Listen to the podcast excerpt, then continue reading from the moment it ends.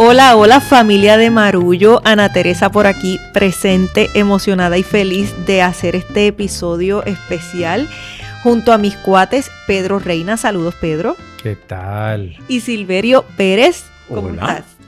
Todo Eh, directo desde Marejada Estudio y no nos acordamos vivo. la Sí. última vez que estuvimos aquí. Yo tenía barriga, yo creo. Esta grabación, así que hay un elemento como de novedad, sorpresa, Extrañamiento. alegría. Sí. Sí, sí, sí. Estamos un poco como, como novatos otra vez estrenando el equipo.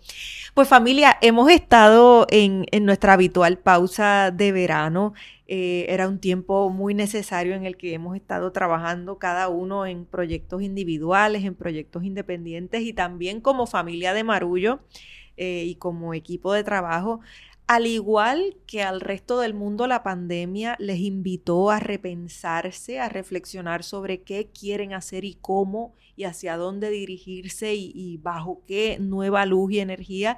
Eh, eso mismo hemos querido hacer nosotros en este tiempo, detenernos y pensar cómo podemos hacer eh, como, como equipo que somos un mejor trabajo para, para ustedes que nos han apoyado siempre y para poder seguir haciendo lo que nos gusta hacer, que es eh, conversar y, y ayudar a que ustedes también tengan eh, conversaciones en sus casas, espacios de trabajo, familia eh, y cualquier forma eh, de comunidad en la que se desenvuelvan.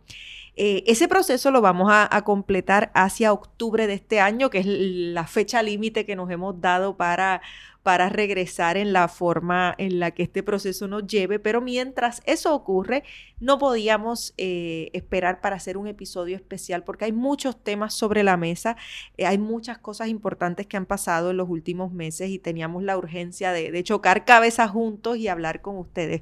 Pero antes de eso, por aquello de irnos a la novedad del momento, yo igual les cuento que en estos meses he estado trabajando muchísimo en un libro que voy a sacar pronto. Eh, es una colección de textos eh, que pueden ser leídos como poemas o pueden ser leídos como prosa poética. Yo creo que el editor con el que estoy trabajando ya me dirá, pero, pero Silverio me ha dado alguno, algunas notas eh, y a veces son poemas, a veces son alguna otra cosa. Eh, y he estado inmersa trabajando en ese libro, leyendo mucho, cuidando el bebo y cogiendo un ritmo de vida más propio de estos tiempos. No sé ustedes, Silverio, yo sé que tú tienes un libro por ahí, ¿qué has estado haciendo? Pues yo también he estado inmerso en los toques finales de un libro que debe estar saliendo con Ágora eh, muy pronto también, al igual que el tuyo. Y ha sido un proceso de mucho aprendizaje. De, son cuatro cuentos o cuatro relatos eh, que me ha dado mucha satisfacción hacerlo. Yo creo que le debía a la ficción un trabajo. Luego de la novela, este, debía, en cierta forma, como que eh, adentrarme por esos campos nuevamente y, lo he hecho y estoy bien contento de lo que he aprendido en el proceso. Eh, en el interín me mudé temporariamente a Humacao y eso de por sí una mudanza La ciudad gris. Sí. eso de por sí, es- mudarse de por sí es un proyecto único que tiene hasta consecuencias físicas. Sí, sí, sí. sí, tiene consecuencias físicas. Y todo lo que uno mira cuando se muda, uno se encuentra con objetos, con vidas pasadas La, la cantidad de cosas que uno descarta. Y la que uno cantidad- guarda. La, la cantidad de cosas que uno guarda y entre ellas la cantidad de cajas que uno carga con las consecuencias de que se le rompen partes internas a uno que hay que remendar después. Estimado eh, eh, podescucha, puede llegar a sus propias conclusiones de cuál fue el balance final de la mudanza a la ciudad gris. Algún estropeo. Algún shock absorber lastimado. Pero eh, aparte de eso, pues eh, asombrado todavía de estos tiempos que nos ha tocado vivir, donde la pandemia sigue siendo el denominador común, donde uno mira las noticias y, y hay veces que, que mejor cierra el periódico, pero entendiendo de que nos ha tocado esto. Esto es lo que nos ha tocado. Y ante esto que nos ha tocado, estos tiempos que nos ha tocado, pues quién soy yo en este momento, pues cada día se está definiendo. Sí, hay- había que poner pausa. Una cosa que, que quiero compartirle a, a la gente que nos escucha es que en ese mismo proceso de, de autoconocimiento, de reflexión, eh, yo he tomado una pausa bastante drástica con el tema de las columnas de opinión. Eh, sigo escribiendo, continuaré publicando eh, eh, poco a poco, pero a un ritmo menos acelerado y, y- y con una pausa y- para la reflexión que antes no tenía porque había que comentar o analizar lo que estaba pasando en el momento todo el tiempo. Y hay veces que eso tiene sentido y uno tiene la, la energía y la pulsión para hacerlo, pero hay veces que uno necesita reflexionar, leer, educarse y a lo mejor darse cuenta que uno no es la mejor persona para hablar de eso y dar espacio a que otros lo hagan o decir, decir, bueno, ya he madurado un pensamiento, vale la pena que escriba algo. Entonces yo estoy también como en una pausa de eso eh, que me ha venido muy bien porque, porque creo que el debate público está saturado de análisis eh, y muy carente de información. Entonces creo que, que es tiempo también de darle paso a la información. Pedro, ¿qué tú has estado haciendo? Eh, desde que empezaste a hablar estoy tratando de hacer memoria de todas las cosas que he hecho. ¿Qué has estado haciendo de Pero la más reciente, eh, estoy colaborando con Agua Sol y Sereno que abre una exhibición en el Museo de las Américas el 17 de septiembre. Es una exhibición que titularon Ecopoéticas y que conmemora los 25 años de Agua Sol y Sereno como una compañía artística. Es una exhibición que en realidad abre en el año 28 porque estaba pautada para abrir antes de la pandemia. Así que abre ahora. He estado colaborando eh, con mi tocayo Pedro Ángel Adorno en esa iniciativa y volviendo al salón de clases, eh, a dar clases en la universidad de manera híbrida, eh, cosa que me da mucha alegría porque me parece que hace como 10 años que no doy una clase en persona ¿Verdad? y, y- y todo se siente nuevo. Yo creo que si usted, estimado podescucha, siente que las nociones del tiempo se le han trastocado en esta pandemia, no se sienta mal. Yo todavía me tengo que acordar que hoy es el mes de septiembre. Porque de momento me pueden decir estamos en abril y yo me ajusto aquí arriba. Ah, ok, Ah. pues por ahí viene el verano.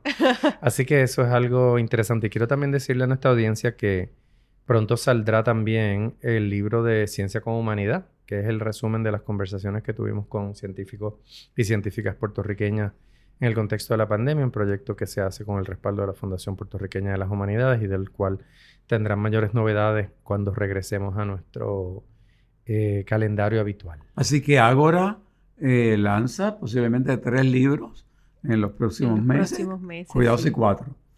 Sí, ¿no? y, y una apuesta a la ciencia, que como sabemos esto ha sido tan importante en este proceso, y ese proyecto Ciencia por Humanidad que, la que lo hicimos antes de los debates de la vacuna, porque ni vacuna había, antes de muchas cosas, esto, hubo muchas conversaciones ahí valiosas que, que yo creo que ahora revisarlas desde una lectura sosegada puede ser, puede ser un ejercicio eh, muy valioso y estamos súper entusiasmados con eso. He leído mucho también en el, en el verano, diverso. He leído desde Osho hasta poesía de Carmen Rodríguez Marín, poesía de Ana Teresa Toro, eh, la novela que me tiene en este momento bien pegado ahí, que se llama Los infortunios de Fátima Moniz, de María Zamparelli, este, sobre un- una novela interesantísima sobre la hija de Cristóbal Colón que le acompaña en el segundo viaje, en el primer wow. viaje. Este, y me parece que, que la lectura se convirtió en, en parte de esta nueva rutina que he desarrollado. Creo que he leído en los últimos meses como seis o siete libros. Sí, eso ha sido bueno. Yo leí, ahora que dijiste eso, leí un libro de ensayo eh, que encontré en la librería Laberinto por allá en el viejo San Juan. Es un libro que se titula El don de la siesta de Miguel, Arge- Miguel Ángel Hernández y es toda una reflexión acerca de la siesta desde una mirada de lo que representa el tiempo de la siesta, una pausa en el día, un, un tiempo que, que no se le debe a un modelo eh, económico y de tiempo en el cual todo tiene que ser conducente a lo productivo. Es una la siesta como una resistencia a ese destino inevitable de la productividad y, esa resistencia de decir valgo porque existo y no solo por lo que hago. Ese libro me, me gustó mucho. De esa colección también, que es una pequeña colección de ensayos de anagrama, leí el de Martín Caparrós que se titula Ahorita, que tiene que ver con, con una mirada a cuestiones bien particulares del presente. Eh, y leí otro de esa colección de Trueba, el hermano del cineasta, Fernando. Fernando Trueba, que, bueno, el hermano de Fernando Trueba, eh, que se titula Ganarse la vida y tiene que ver con su camino hacia la escritura. Y de novelas hay uno que, me, que la leí que me atormentó un montón. Es una novela que fue muy famosa hace un par de años, en el 2018, fue de las más leídas en Estados Unidos y tal. Se llama, eh, es en inglés, eh, My Year of Rest and Relaxation, de Otessa Moshfegh, una escritora estadounidense. Y es una historia de una mujer joven que decide pasar un año durmiendo, eh, obviamente ayudada por medicamentos y calculando eso, pasa un año durmiendo y es todo en el preludio de lo que fue el ataque a las Torres Gemelas. Que se van a cumplir 20 años. Que se van a cumplir 20 años, entonces la novela es muy dura, el personaje es muy, muy amargo de leer, pero fue una de esas novelas que, que hablando del sueño termina uno súper despierta. Eh, y una que comenté con Pedro, la memoria aquella de, de, una mujer fundamentalista religiosa de la iglesia esta terrible, el Westboro Baptist Church, que es una iglesia en Estados Unidos conocida mundialmente por eh, sus ataques a la comunidad LGBT, por sus protestas eh, crueles a funerales de eh, soldados caídos, de hecho celebrando sucesos terribles como esos porque eran señales del juicio divino, etc. Y es una mujer que a través de Twitter logra salir de ese pensamiento fundamentalista, se llama Unfollow, y la autora se llama Megan Phelps, le decía a Pedro que sentía mucha culpa de haber pagado por un libro escrito por alguien que dedicó 25 años de su vida a discursos de odio, pero francamente eh, lo leí con culpa, pero lo leí porque aprendí mucho sobre cómo uno puede desvincularse de un fundamentalismo así. Así que bueno, e, e, esas han sido algunas de las lecturas un poco más cruentas que las tuyas, Silverio. Pero estoy barbarita. yo, yo tengo que decir que yo llevo un año tratando de terminarme El amor en los tiempos del cólera, que es un libro con el que yo tengo una relación bien extraña porque es el único libro de García Márquez que no he podido terminar. Por Siempre empiezo y no termino y eh, lo, voy a terminar finalmente. ¿Será por el cólera o por el amor?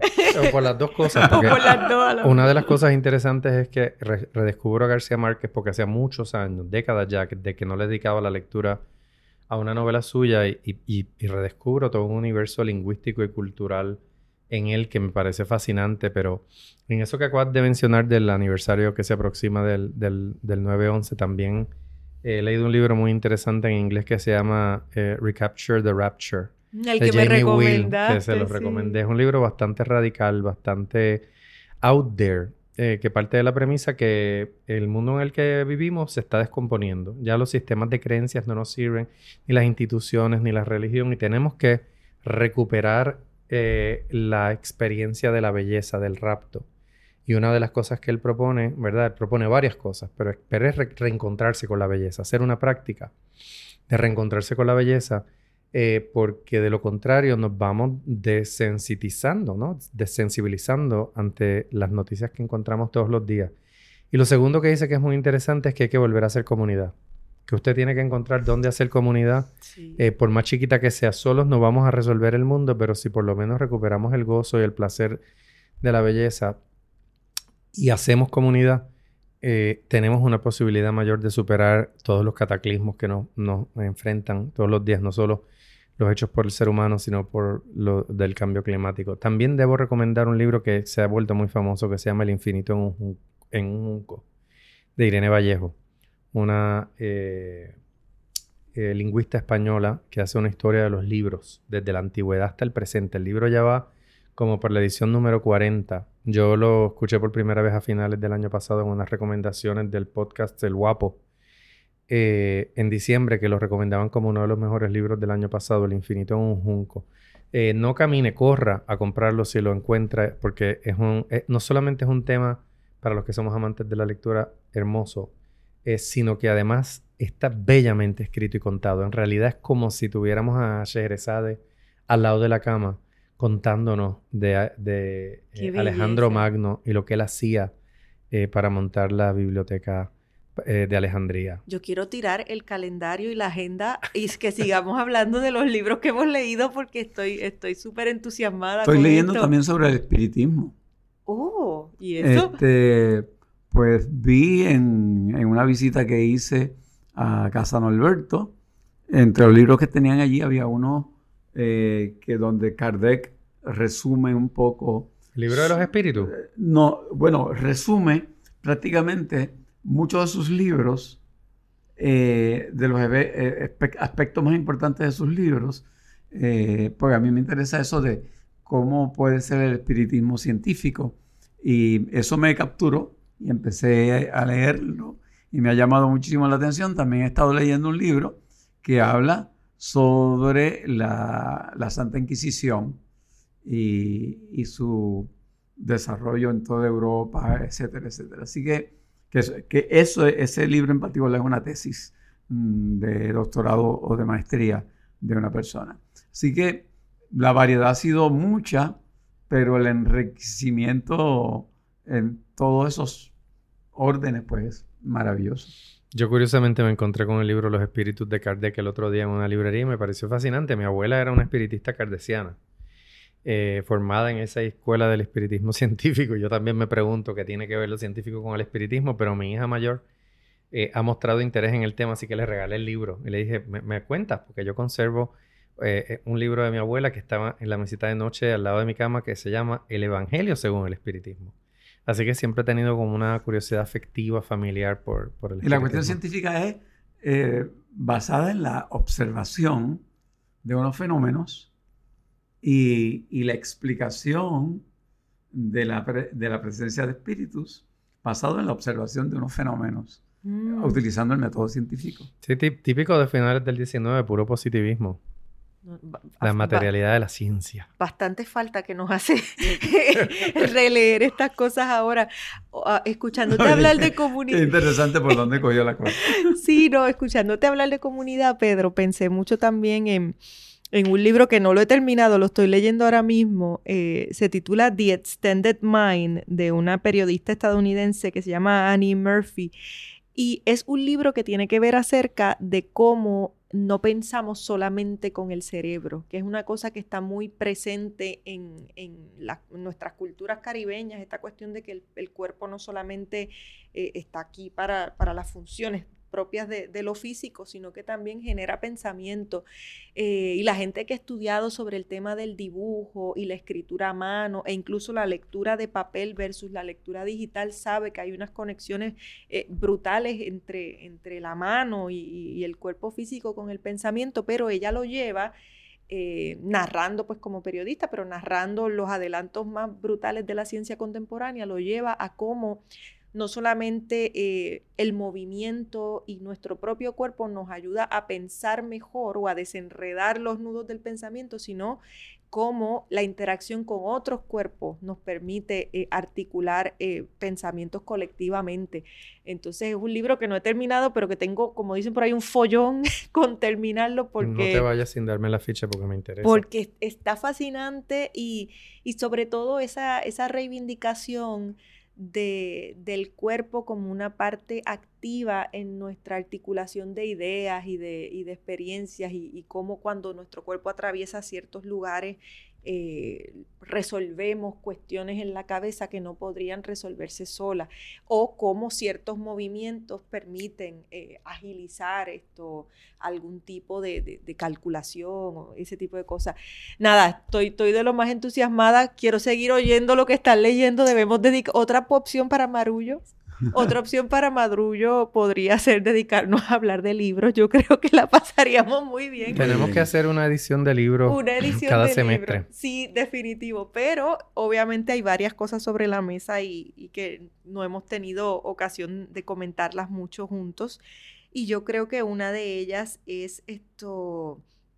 Eh, un tema muy, muy contencioso por cualquier lado que se mire, eh, pero tiene que ver con las redes sociales y tiene que ver con las conversaciones que se han estado dando en las redes sociales, siendo uno de los debates más eh, complicados y, peligrosos, el, debate en torno a la vacunación, por ejemplo.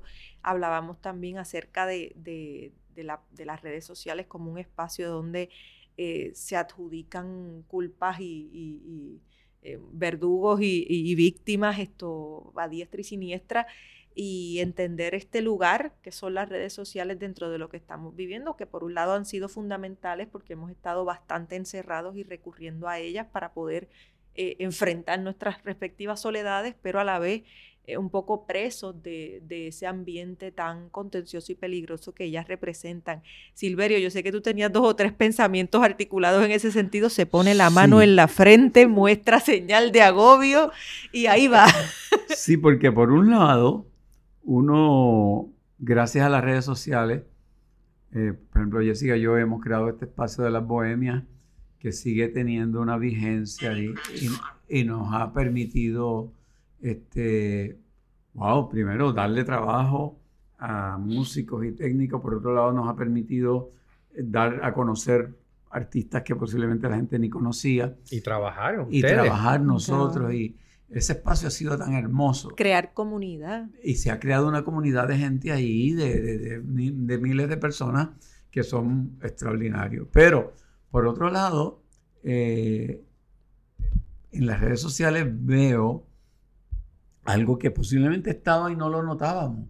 Y es eh, a la gente, la palabra angry en, inglés me, resuena más que lo que uno podría decir coraje en español. Furia. Furia. Eh, yo no sé si ustedes han percibido lo mismo, pero yo percibo mucha furia, mucha ira, eh, mucha descarga, mucha cosa agria. Agria. Entonces, a mí lo que me lleva es a irme a, a tratar de, de sugerir sanación. A mí me parece que todo esto que estamos viendo tiene que ver con heridas sociales muy profundas que de pronto se exacerban eh, a través de las redes sociales. Y entonces saca de nosotros, porque me incluyo, eh, el coraje, la intolerancia, lo que a lo mejor ocultábamos que estaba por ahí, pero de pronto lo sacamos. Y entonces yo creo que me, que me parece importante el que miremos si las redes sociales nos van a servir para imponer nuestros criterios, para descargar lo que, creemos de otros, o, o podríamos empezar un, un proceso de sanación. Y sanación es tratar de entendernos, tratar de ver tu parte, aunque esté total y absolutamente opuesta a la mía, y cómo podemos realmente eh, buscar consenso, reconstruir algo. Porque lo que veo que hay una, una tiraera entre gente que creemos lo mismo. Lo mismo.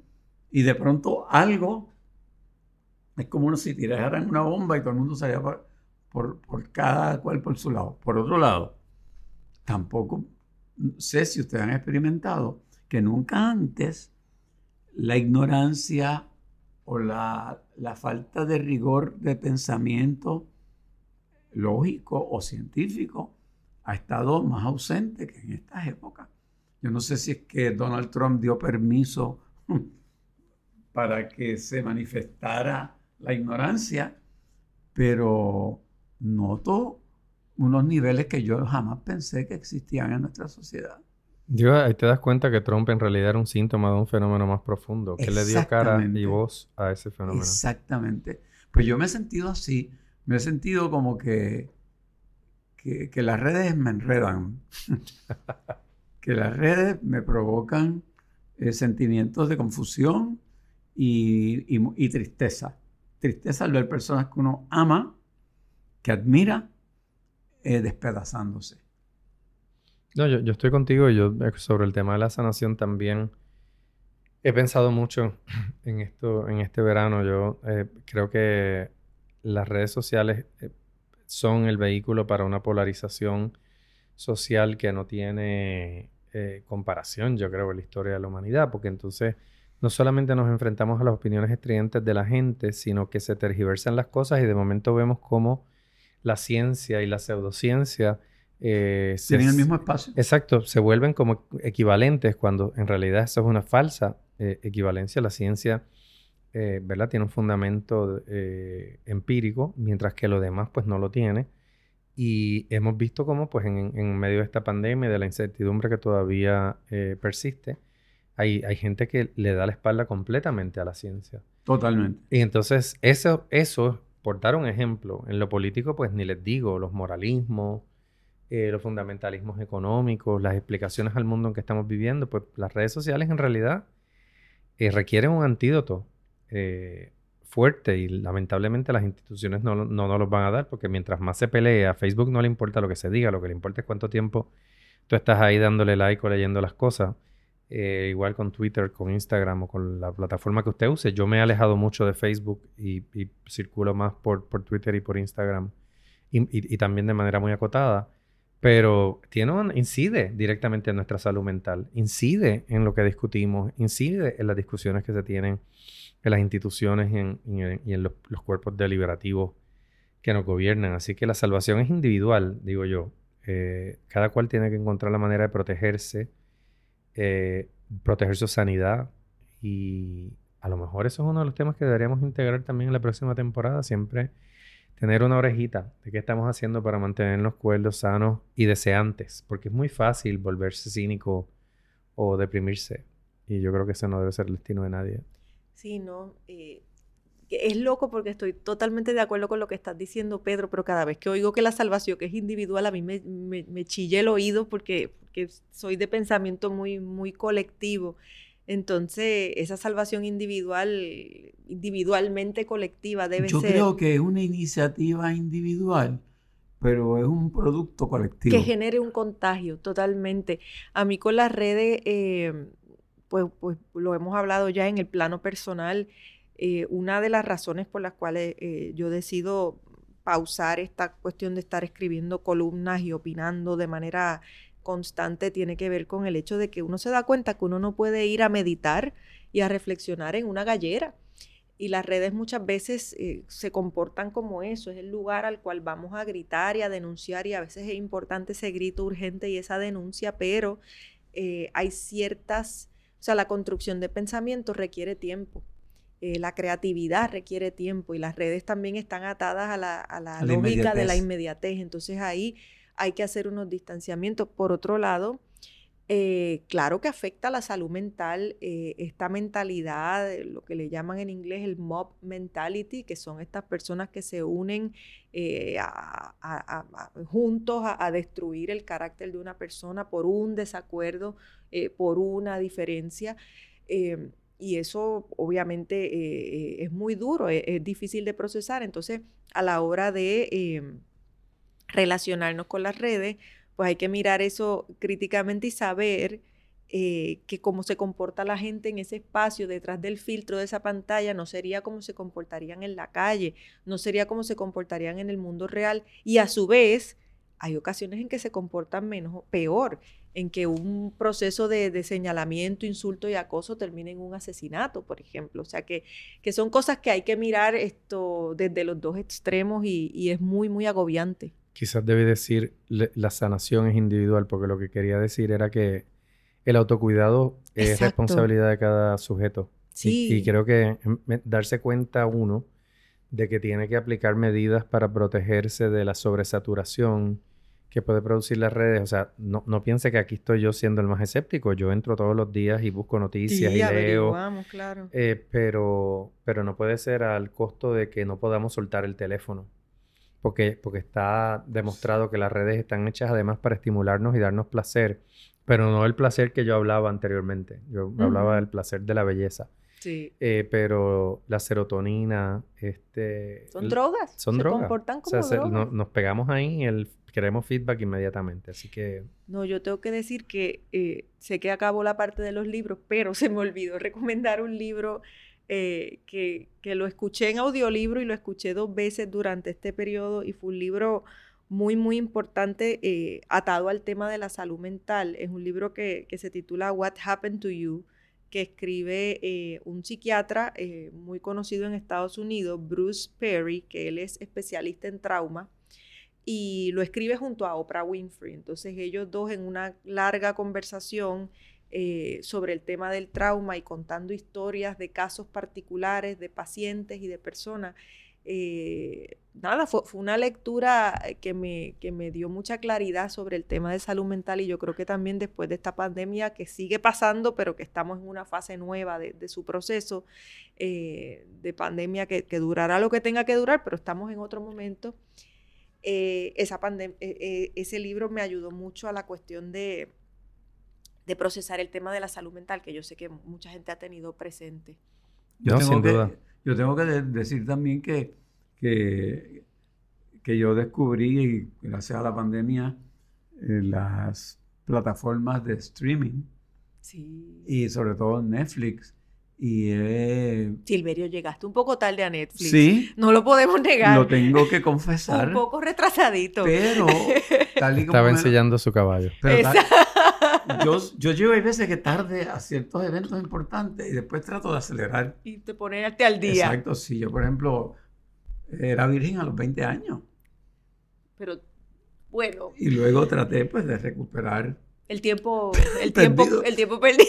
me ha pasado como con, Netflix, que me he propuesto seguir unas series y he descubierto, para mi asombro y satisfacción, que se hacen unos trabajos de recreación de época que uno dice, ni las películas más grandes que uno se puede imaginar, eh, te lo hacen en una, en una serie que recrean épocas. Tienes que ver el Ministerio del Tiempo. Oh, sí, no, soy fanática, eh, fanática total. Eh, pero estoy viendo Versalles, estoy viendo La cocinera de, de la, la cocinera de Castamar, de Castamar de Outlander. Este, son series que... multiserial. Que se, que se tiran este, unas profundidades en términos temáticos de producción extraordinaria. Y para mí eso es como que bien satisfactorio versus lo que uno ve en la televisión local, donde mejor ni hablamos. Sí. Yo tenía, de, pronto me doy cuenta que estamos, hemos hablado bastante del tema de las redes y, y obviamente tenía mucha, mucho temor, mucho, mucho recelo de, tocar este tema porque en días recientes esto, pues el tema ha estado aún más agudo. Sabemos que en mayo, eh, bueno, a finales de abril, el, primero de mayo fue un día dramático en ese sentido. Eh, el tema de los feminicidios eh, cobró una relevancia particular en Puerto Rico, hubo un shock colectivo eh, a partir de dos asesinatos en particular, el de eh, Andrea Ruiz Costas y, y Keishla Rodríguez. Eh, y eso ha desatado toda una serie de, situaciones en las redes sociales también que han hecho que sea bien difícil hablar de este tema, sobre todo en un mundo o en un ala, digamos, más liberal. No es lo mismo hablar de este tema acusando al ala más conservadora que se niega a eh, la educación con perspectiva de género o a esfuerzos eh, de educación que pudieran redundar en, la construcción de una sociedad más justa, pero tener esta conversación en, digamos, dentro de la verja de lo que es el mundo liberal eh, se ha vuelto cada vez más contencioso y cada vez más peligroso. y no sé cómo ustedes han estado observando lo difícil que es que se dé esta conversación en las redes, partiendo de lo que ya hemos hablado, de ese ambiente tan tan polarizante que se vive. Yo creo que pone sobre la mesa eh, las instituciones de justicia y los procedimientos y los mecanismos que existen para procurar justicia. Y particularmente la muerte de, Andrea. Eh, que mostró ese fracaso. Fue eh, ejemplarizante, sobre todo porque nuestro Tribunal Supremo decidió que nos iba a privar de conocer los detalles. Sabemos que la familia de Andrea eh, solicitó que se hicieran disponibles las grabaciones de las veces que ella acudió y el tribunal decidió que no, que no nos iba a dejar escucharlo. Y yo creo que es una vergüenza, porque eh, yo entiendo que hay partes del mecanismo de procurar justicia y del tribunal que deben ser protegidos eh, de, la opinión rápida, pero, pero no creo que seamos eh, incapaces de interpretar lo que allí sucedió y llegar a conclusiones. Así que eh, para mí lo que hizo el Tribunal Supremo fue un encubrimiento. Y, hasta ahí mismo, hasta en el Tribunal Supremo, vemos lo que hemos estado hablando. Hay dos sectores. Eh, ha habido un sector minoritario que ha querido que se publiquen las grabaciones y todo, que incluía a la presidenta del tribunal, y hay un sector que se niega y, y, se escuda en ese encubrimiento que a mí me parece vergonzoso, porque las partes involucradas, ambas, están muertas. Sí, sí. Entonces, ¿quién es el único que tiene un interés ahí? la justicia, el, tribunal, y evita darlo a conocer. Eh, me parece que hemos estado contemplando también el deterioro de, de, toda, tanto la vida nuestra en Puerto Rico como en Estados Unidos en, lo político, el fracaso de, del proyecto de Luma y que sufrimos a diario los apagones. En Estados Unidos este, vemos a un Joe Biden que se ve como que un poco indefenso ante, ante el manejo de todo ese andamiaje de guerra que se cumplen 20 años desde, desde el ataque. 20 años expulsando a un enemigo con el cual al final tuvieron que negociar una salida humillante y vergonzosa. Es una cosa...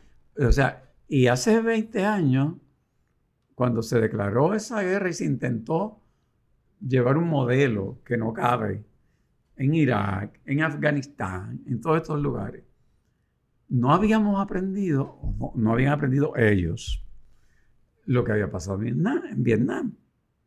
Y entonces, los otros días se publica una foto, Pedro, que parecería una foto creada similar a lo que ocurrió en Vietnam. En Saigón. Sí. Ajá.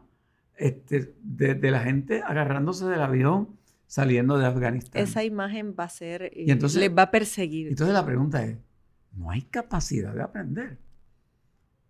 Y en lo que nos toca a nivel individual, es la agresión que yo recibo, como recibió Estados Unidos en el 9-11, hace 20 años. La forma de yo resolver una agresión que recibo es agrediendo.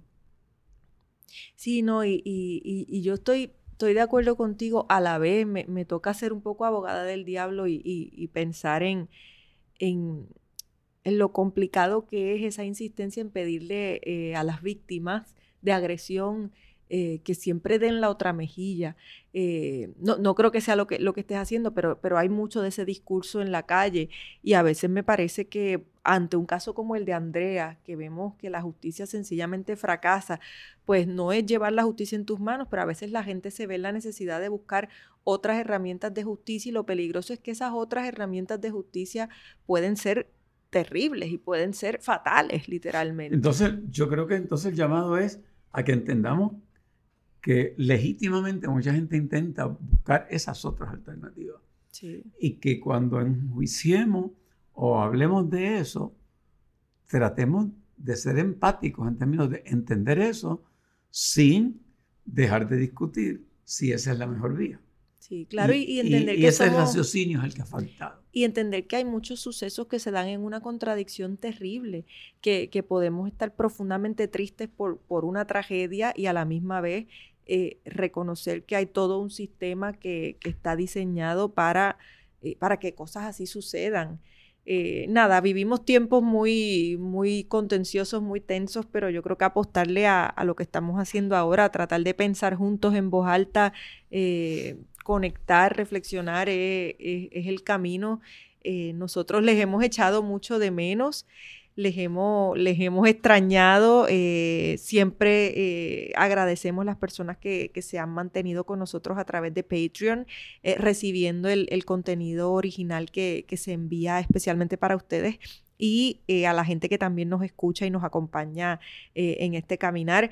Como les decíamos al principio, estamos reflexionando, estamos pensando, estamos preparando estos proyectos de libro que pronto compartiremos con ustedes y queremos hacer un mejor trabajo, queremos crecer eh, y queremos que no ocurra lo que ha pasado en otros espacios, que es que este tiempo pandémico eh, sirvió para reflexionar un poquito, pero se forzó un regreso a la normalidad para el cual no estábamos listos y un regreso eh, que es imposible, porque yo creo que nada será como antes. Eh, así que no queremos que todo sea como antes, queremos seguir eh, afinando el cuchillo de nuestras lenguas y mientras eso sucede, pues agradecemos su, su acompañamiento, su paciencia, sus comentarios y pronto, pronto nos veremos a la vuelta. ¿Qué dice Pedro? Los echamos de menos. Eh, todas las semanas saber que están ahí, ver dónde nos están escuchando, sepan que para nosotros ha sido largo pero necesario y que tenemos muchos deseos de regresar eh, y comentar pausadamente muchas de las cosas que apenas hemos tocado aquí encima. Yo creo que va a ser importante, por ejemplo, mirar cómo conmemora Estados Unidos estos 20 años del ataque del 9-11. Ir al detalle, ¿sabes? Porque son 20 años de guerra, pero ninguna victoria, ¿no? No es solamente la salida de Afganistán, es la salida de Irak y eso se suma a otras operativas o militares. guerras internas, la guerra, contra las drogas, por la ejemplo, guerra más que larga eh, que Estados Unidos ha librado en el mundo, que queda de ella. Eh, la guerra de las drogas también. que fue otro, mo- otro fracaso. Así que, y aquí en Puerto Rico, eh, mirar esfuerzos positivos como el de Casa Pueblo, que todos los días nos recuerda que podemos generar nuestra propia Energía. energía cada vez que inventamos a Luma, que en estos días es como que cada tres horas.